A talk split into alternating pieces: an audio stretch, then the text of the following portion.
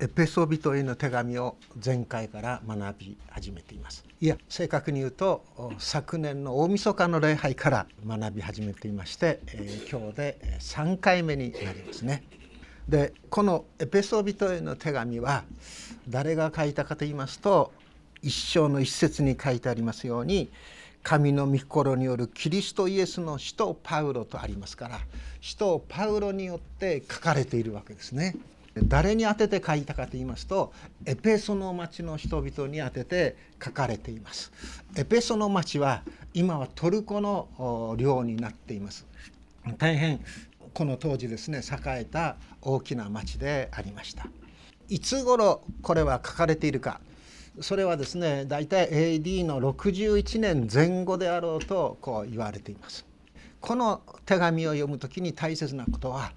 パウロがどこでこの手紙を書いたかということですね。でそれはローマの獄中で書いた囚われの身にすなわち鎖につながれている状態の中でパウロはこの手紙を書いたということです。でこの獄中すなわち牢獄の中から書かれたパウロの手紙というものが新約聖書にこの他ですね4つ残っています。エペソ書を含めて5つあるんですね。エペソピリピコロサイそしてテモテまたピレモン。これらは全部この獄中で牢獄の中でパウロがこう書きました。ですからそういうパウロの環境をこう考えていった時にですね書かれている内容を読んでいきますと実に驚くべきことが次から次へと描かれてきているわけですね。今日は一章の7節から読んでいただきましたけども前回読んでいただいた1節から6節までのところ6節の最後にはですね何て書かれているかというと「恵みの栄光が褒めたたえられるためです」父なる神のこのご計画がですね世の創造の前から行われていたんだということを啓示によって明らかにされたパウロそれはですね驚きを持って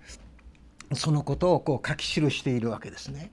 そしてその父なる神の恵みの栄光がどんなに素晴らしいものかということを考えて考えた時にパウロはそれでは神が作ろうとしているこのキリスト教会新しい神の民神の家族それはですねどなたによってこの歴史の中にですね実現したかそれを考えた時にパウロはですねそれを実現したお方すなわちイエス・キリストを心から崇めたたえているんですね。それが7節からこう続きます。でこの7節読んでいきますとですねこれはあの私今読みますのは新しい2017年版のあの新海訳聖書なんですがこう書いてあります。このキリストにあって私たちはその地による贖い背きの罪の許しを受けています。これは神の豊かな恵みによることですっていうふうにこう書かれているんですね。でそれぞれの翻訳の良さまた翻訳のどうしようもないいかんともしがたいこういう翻訳者のですねもどかしさというものがこの新海訳の2版とか3版とかあるいは2017版とかあるいはですね遡ってですね文語訳聖書あるいは戦後に訳されたですね口語訳聖書それらをこう読み比べていくとですねそういう翻訳者の労苦というんでしょうかそれが垣間見えるところなんですが実はこの箇所もですねそういう箇所の一つであるようにに思うんですね。と言いますのはこれはですね第2版の聖書なんですが7節はですね最初に出てくる言葉が「私たちは」になっているんです。この2017年版の聖書はこのキリストにあってっていうふうにもうパッと出てくるんですけども私たちはこの御子のうちにあって御子の血による贖いすなわち罪の許しを受けているのですっていうんですね。で先ほど読みましたこの版はですね罪の許しのところをどういうふうに訳しているかというと背きの罪と訳しているんです。背きの罪の許しを受けていますっていうんですね。ここにこの2017年版の翻訳者のですね苦心のことがこう出てくると思っているんですが。で普通この通常ですね聖書の新約聖書で罪といった場合に出てくる言葉はごめんなさい あのギリシャ語使ってしまうんですがハマルティアという言葉なんですね。でその本来の意味は的外れっていうことなんです。ね、的外れな人生を送ってしまう本来ならば神に目を向けてですね神を本当にの御言葉を聞いて神の栄光のために生きる人間が神に背を向けて逆の方向にあるいは正常な的から外れたような生き方をし,、ま、してしまっているそういう状態を罪ハマルティアという言葉で表しているんですね。ですから柿を盗んだりねあるいはあの何かに嘘をついたりそれはこの罪から出てくる罪の大きな木から出てくる枝葉のことなんです。本来あるべき人間の在り方というものが神に目をこの顔を向けて生きるべきものが神に背を向けてしまっているということなんですね。それがハマルティアということ。ここで使われている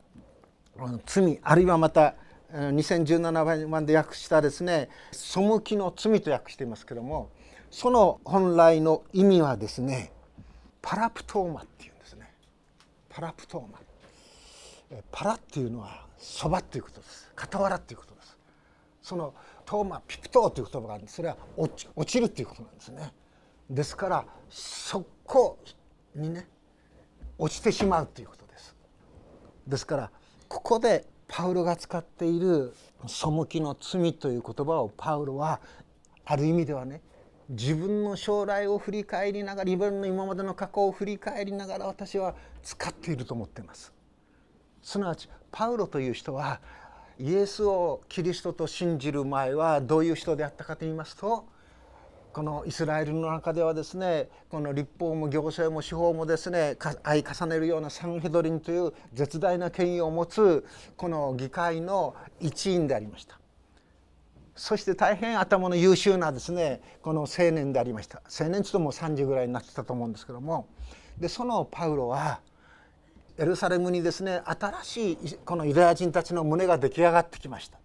それはどういう人々であるかというとあのイエスゴルゴダの上でですね命を捨てたすなわちゴルゴダの上でですね十字架の処刑を受けたあのイエスを神の救い主として信じるその新しいユダヤ人たちですね。そういう人たちが怒りました。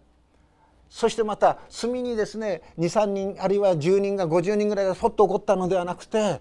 もう3,000人もあるいは5,000人もあるいは1万人も本当にですねそういうユダヤ人の中にあの十字架につけられたイエスを救い主と信じる者たちが起こりました。その時にそれを見てパウロはですねどう思ったかと言いますとこれはとんでもないことだった。我々がですね伝えまたあの伝え続けている旧約聖書に現れている神の御心と御胸をまるで無視しているまるでそれをですね足蹴りに踏んづけるようなそういうやり方をしているということでパウロはですね本当に憤慨したんです。それでクリスチャンたちをそしてまた彼らの集いである教会を撲滅すること教会を迫害することクリスチャンを迫害することこそが神にかなうところのエホバにかなうところのヤーウェにかなうところのその道なんだと彼はですね生涯をそこにかけていったんですよね。そしてあの人の働きの急所にあるようにダマスコにまで出て行って外国の都市ですけどもそこにいるユダヤ人たちをですね捉える権限を得て彼は旅をするんでしょ？そしてその旅の途中で復活の主に出会うわけです。そこで彼は徹底的に自分の誤りに気が付くんですね。なんと私はですね背きの罪を犯してしまったか。なんと私は聖書すなわち今で言うならば私で言うのは旧約聖書なんですが旧約聖書ではっきりと書かれている救い主の姿というものを私は誤って考えてしまいその誤りに誤りと気づかずそれが正当だと思い込んでそして今まで歩んできたそれでパウロは本当に悔やむんでしょ？嘆くんですよね。その嘆くそのパウロをイエス様はですね人として立たせるということです。それがこのここで描かれているパウロのですね背きの罪の許しを受けたということではないかと思うんですね。背きの罪の許しを受けた。ただ単に言葉だけで背きの罪が許されたというのではなくてその私のパウロのその背きの罪が許されるために何がなされたかというとあのイエスが十字架につけられてそして命を捨てら捨てたということです。御子の血が流されたということです。イエスの血が流されたということはイエスの命がそこでですね捨てられたということであります。それをあがなう御子イエスの血によあがないすなわち罪の許しを受けているのですっていうんです。神のね創造主なる神のこの地における本当に心と思いを込めた働き活動は何かというならば御子イエス・キリストの命にによって神に背いている人罪の状態の中にある人滅びに向かっている人々を神の民とするために神は生きて働いておるのだっていうことです。あがなうっていうことは買い戻すということなんですね。神の民として買い戻す。神が私たちですか？ここに集っている人々神がね本当に勝ったんです。私たちを勝ったんです。えー、私の父はですねあの母と結婚してそして最初何をしていたかというとその青果市場の不調でありますよね。これ何円だ何円だって。そういうね青果市場の職員だったんです。いろんなものをね売るわけです。で買ったとかなんとかってやるわけですね。さあ皆さん皆さんが毎日なさる行動の中で一番ね気を使いあるいはまたエネルギーを使い頭を使いあれやこれや考えてやる行動行動行為は何だと思いますか？買うことです。スーパーならスーパー。コンビニならコンビニ。そこに行ってですね物を買うんでしょ？ですからそのためにですねどこの店がどれほど安いかとかねどこの店にはどういうものがあるか。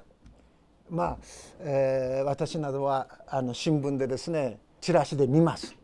大体こういうものはですねあそこの店の方が新鮮でいいと。でもちょっと高いって感じね。でここの店はですねまあまあのものだけどもちょっと売ってる品物がですね数が限られててちょっと物足んなくなってるいろいろ考えますよね。で買い物に私付き合う場合があるんです。大概はですねもう買うものをこうリストアップしてですねそして買ってくるんですね。で私が買うとですねえ大体10分かそのぐらいで全部こう買い揃えちゃう。ピューッと回ってね。でもうちの奥さんとこう言います時にはですねもう丁寧に見るんです。棚を。ずっとこの棚これ。次の棚この棚ずっとこれ。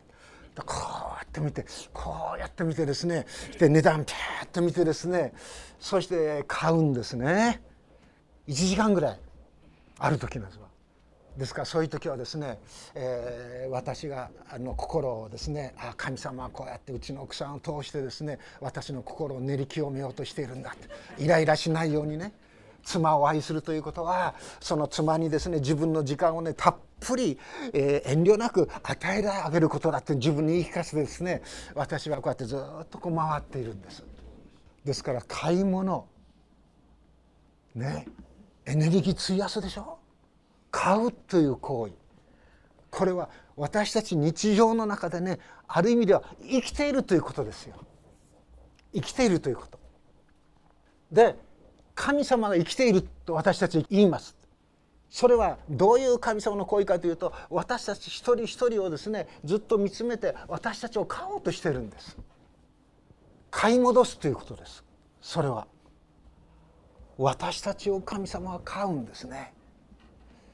買うために値を決めるんですよ。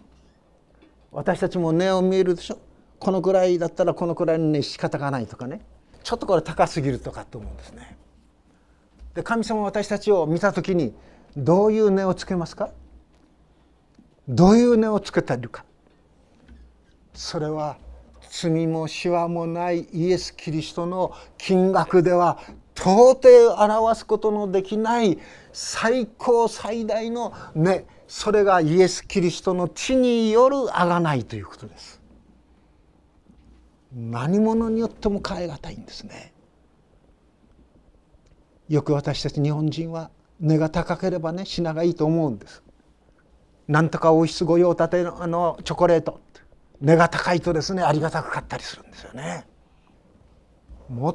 最もお金でつけがたいねそれは御子イエス・キリストの命です。それによって私たちを買い戻してくださるんですね。その買い戻す時に神はね何一つ差別をなさらないんです。ユダヤ人だからあるいはユダヤ人以外の民族だからそういう民族によって差別しないんです。ここに書いてありますようにですねこの一切のものがキリストにあって一つに集められることなんです一つなんです同じなんですこれ日本のですね医療制度江戸時代はお医者さんの資格がなかったんです。自分が医者だと言えば医者の行為ができたんですね。でどういうふうにその江戸時代の人たちはしたかというと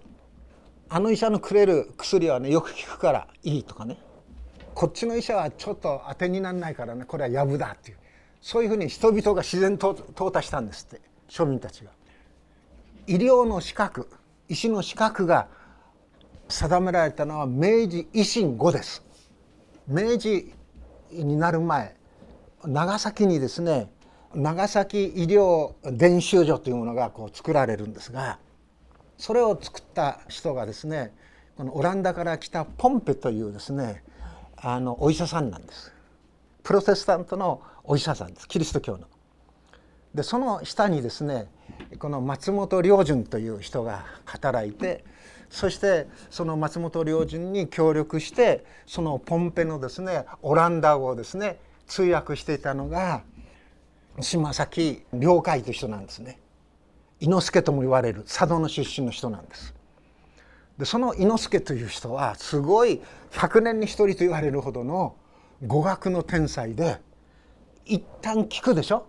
全部頭の中入っちゃうんです。ですからオランダ語だオランダ語。生のオランダ語を聞きますね。よく聞いて舌とか口の動きよく聞いてそっくりそのまま学べちゃう。あるいは一遍も会ったことのないドイツ人のそのドイツ語もですね自分で真似てしまうんですね。ですからオランダ語もドイツ語も英語ももちろん漢語も彼はですねマスターするそういうすごい人物だったんですがいかんせん人付き合いが下手でそしてこの医療行為としては彼は名をなさなかったんですね。ただその時日本にですねコレラが流行りました今はですねコレラというのはコレラ菌という菌がね、えー、入ってきて病気なんですけどまだコレラ菌というものが発見されてない時だったんです。でコレラがこうあの長崎にやってきました。この上海からですね長崎に寄ったアメリカとフリーゲート間の一人がですね上海でどうもコレラにかかってしまったみたいですねそれが長崎に来てそして長崎にコレラが流行るんです。でコレラが流行った時にこれらに対してですね治療できる人はポンペただ一人だけだったんです。ポンペもですねどういうふうに治療しているのかもう2日か3日ぐらいこう自分でですねいろんな書物をですね調べて調べてそしてこういう方法がいいだろうというふうに考えていったんですね。でその当時の長崎は6万人の人口がいたと言われてるんです。6万の人に対して医者はたった一人ですよポンペ一人。でポンペという人はどういうふうに治療したかというとどんな人であってもすなわちお役人であってもですね町の止める人であったとしてもあるいは町のですね本当に貧しい人であったとしても小じであったとしてもお金があろうがなかろうが病気にかかった人またこれらにかかった人を彼はですねポンペは無料で診察したんです。それを見た長崎奉行はもう顔が青くなったんですね。とても理解のあるそういう奉行でした。長崎にもですねそういう医学伝習場だけじゃなくていわゆる今で言うなら市民病院も作った方がいいということを、ね、積極的にやったような人でしたがそういうポンペのですね身分をね除外してどんな人でも等しく一つところに集めて一つところに一人一人を大切な人間として見るということをこれが日本で流行っていったならば日本の徳川の首脳交渉という身分制度はもう根底からガラガラにされる壊されるということで長崎奉行はポンペさんお願いだからそれだけはやめてくれっつったんです。今では考えられないでしょ？江戸時代はですからねお医者さんもねもう身分によって区切られていたんです。将軍を見るお医者さん御殿医ね。その身分階級が江戸時代はですねもうスターッと行き渡っていました。ですから町医者っ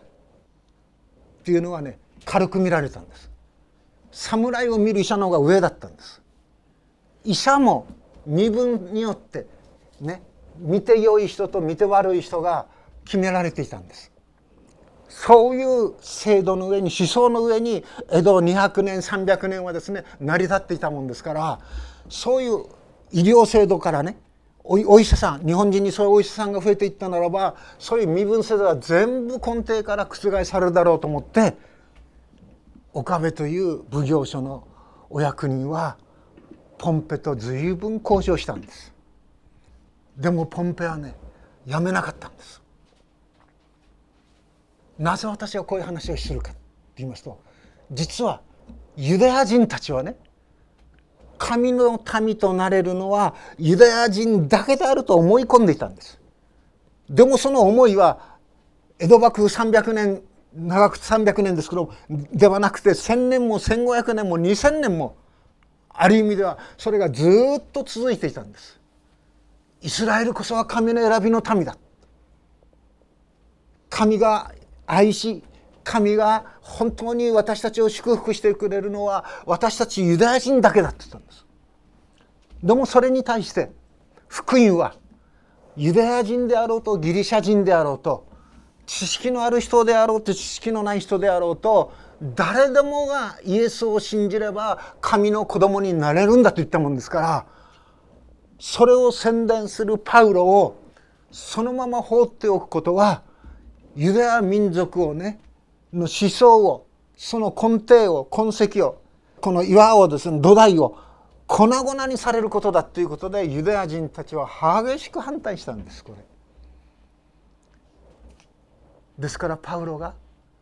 ローマにとらわれるようになったのも人の働き22章23章26章ずっとこう読んできますと何故であるかというならば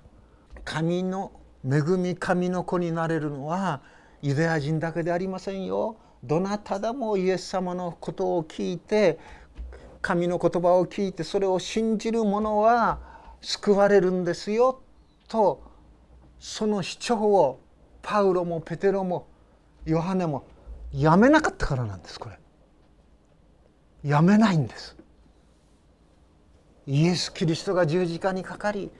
イエス・キリストがですね本当に葬られイエス・キリストがよみがえったのはイエスを救い主として信じる全てのあらゆる地域あらゆる民族の人々が神の子供になれるからだ。キリスト教会がそのようにして成立できるんだ。そのように言ったからです。今でもエルサレムに行ってねユダヤ人がそのクリスチャンになります。そういうクリスチャンになったユダヤ人を区別する言葉があるんです。メシアニック・ジューっていうんですね。キリストかぶれになったユダヤ人というそういう言い方です。そしてそういうのが自分の家族から出ると自分の親兄弟それはですねこんな恥はないと見てもう完全に縁を切るんです。クイーン中のアメリカの牧師さんでユダヤ教徒。あるいはユダヤ人であってユダヤ教徒だった人が本当に音楽を通してですね音楽学校に行ってる時にこのクリスチャンの友人に会ってそして初めて目が開かれてそしてイエスが救い主だということを信じてそして牧師になった人がいました。今も元気でいるかと思うんですけどもその人は本当に家からね追放されました。ユダヤ人の中からも「なんでお前はあの違法人のために自分の人生を棒に振るのか」と言われたんです。私よりも若い牧師でしたけども本当に苦労がね顔にねずっとこう染み渡っているようなそういう人でした。すなわちここでパウロは明らかにしているのは御心の奥義とは何であるかというならば違法人もユダヤ人と同じようにイエスを信じることによって神の家族となり我らはね一つキリストの教会に属するものとなるそのことを明らかにしているからなんですね。ちょっと飛びまして11節に行きます。私たちは彼にあって御国を受け継ぐものともなったのです。私たちは御心によりご計画のままを皆実現される方の目的に従ってこのようにあらかじめ定められていたのですというんですがここでですね御国を受け継ぐものと訳されています。この御国を受け継ぐものその元の言葉それは本当に日本語でなかなか訳しづらい言葉なんですね。2017年版のこの聖書ですとこの脚中のところにね別訳としてどういう説明が書かれているかというと神の資産となりましたって書いてあるんです。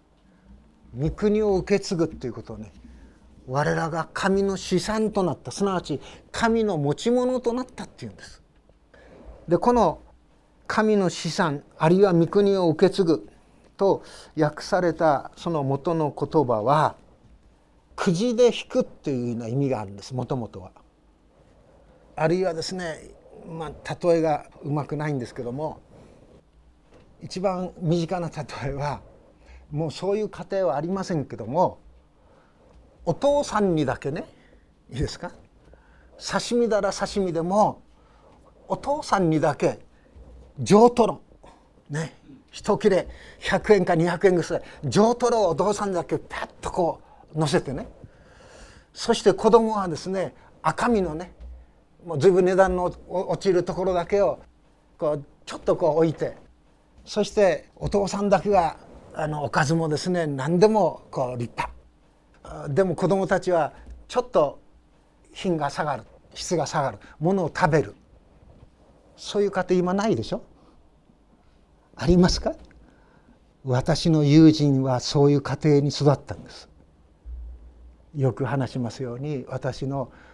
自殺した友人はね医者の息子なんですけどもそのお父さんお医者さんすごいんです。正面にずっと座ってね昔のお殿様みたいです。乗っている品物もですね違うんですね。で私一度栗原君に一緒に食べてらっしゃいっていうので私お呼ばれになって呼ばれたんですけども子供たちはですねこうちょっと低いみたいな段のところにね座ってこうお膳でこう食べるんですね。話しちゃいけないんですね。もうこうやって私の家などは漬物屋でですねもう働きに来ていたその若い人たちともテーブル囲んでワイワイガヤガヤやってましたから私の家とはえらい違いなんですね。で同じものです。私の家ではね。父親であろうと何であろうとおかず全部同じですよ。でも私の友人のすごい立派なお屋敷もう敷地が400坪も500坪もあってですねすごい家に住んでたんですけども全然違うんです。さあそういうね取り分というものその取り分を考えた時にすなわち神がお選びになったもの神が取り分として自分のものにしたものという意味が本来のもともとのこの御国を受け継ぐというふうに日本語ではちょっと長い意味で訳しましたけどその言葉なんです。エクレーロー生命っていうんですね。ちちょっとギリシャ語でも長いんですけども元のギリシャ語のあれはですね「クレロー」っていうんですね「俺にくれろ」っていうそんな感じです。そういう言葉。それがいろいろ変化してね受け身になったりあるいは時勢が変化したりこうしてるそういう意味が使われてるんです。すなわち神は私たち一人一人を神の取り分として選んでくださった。それをあらかじめ神は決めていたんだっていうんです。これ驚きですよね。コリントの第一の手紙などを見ていきますと飯のことを考えてごらんとパウロ書いてるでしょ？私たちが神様に召されたのはね私たちが強かったからでも私たちに知識があったからでも私たちに何かの地位があったからでもなくて私たちがまだ弱かった時私たちに知識が少なかった時私たちが賢くなくて愚かだった時に神は私たちを選んだんじゃないですかって言うんです。すなわち神の愚かさは人間の賢さよりも賢く。神の弱さは人間の強さよりもはるかに強いっていうんです。そこに逆転の思想があるわけなんですけども。そういう選びなんです。御国を受け継ぐっていうのはそういうことなんです。私たち一人一人は神のものとなっているんですね。こんな素晴らしいことないですよこれ。私たちはこの地上にあって誇ることができるとするならばキリスト教会の一員とされているということです。教会に属しているということは誇りに誇っていいことです。小さくてもね。たかが108万いる先代の中でね100人ちょっとでしょ？数から言うならばもうどうしようもないかもしれない。でも誇っていいんです。誇るんです。パウロは囚われて牢屋の中に入れて鎖につながれている身でありながら彼の精神彼のうちにはですね神の命が本当にあふれるほどあふれていたということです。そして神の皆を称えていたということですよね。私の友人が牧会していた教会が北海道にあったんですけどもその時ある一人の青年がやってきたそうであります。そしてこう言ったっていうんですね先生私あのあそこの大学落ちちゃいました」で二流とか三流とか言われているようなそういう大学にしか入れませんでしたとから言ったんです。で牧師は私の友人の牧師は黙ってうんと聞いてたんですね。その後その青年はこう言ったんです。でも私はこの教会に属していることが一番の誇りですって言ったんです札幌の北の方にある教会ですけどその時私の友人はね本当に皆を崇めたって言いましたああなんと素晴らしい信仰を持った青年をこの教会に神様は送っていてくれるのか本当に私たちはキリストの教会に属しているということを誇りたいと思うんですね。でパウルはこのエペソの手紙を書きました。一生をですね本当に一気に彼は書き続けたと思うんです。一生ずっと書き続けて一生の最後に初めてどういうことを書いたかというならば教会を書くんですよね。神は一切のものをキリストの足の下に従わせ一切ののの上に立つ頭であるキリストを教会にお与えになりました。23節。教会はキリストの体であり一切のものを一切ものものによって満たす方の満ち満ちておられるところです。とパウロは書くんです。一気にこの言葉がずっと書き記されたと思うんですね。そして2章にして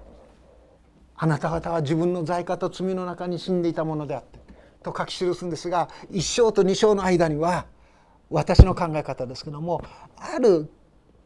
ポーズ間があったと思います。1日か2日か分かりません。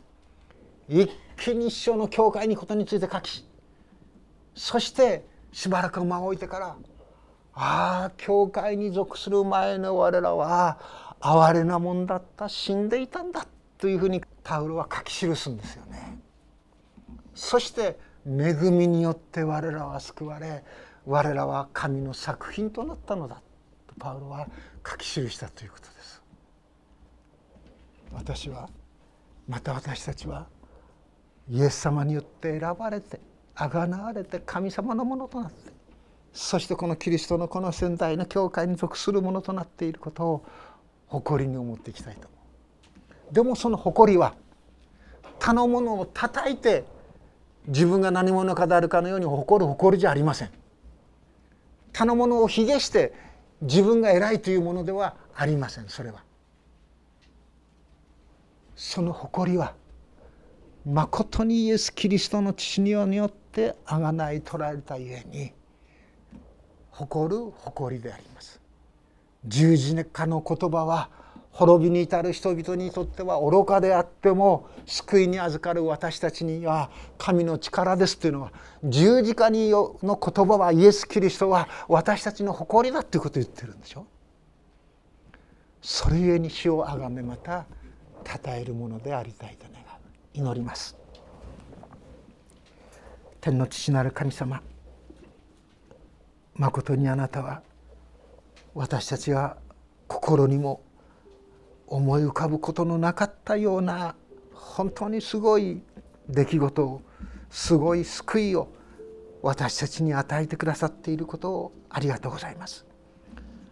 そして私たちをキリストイエスの血によってあがないあなたのものとし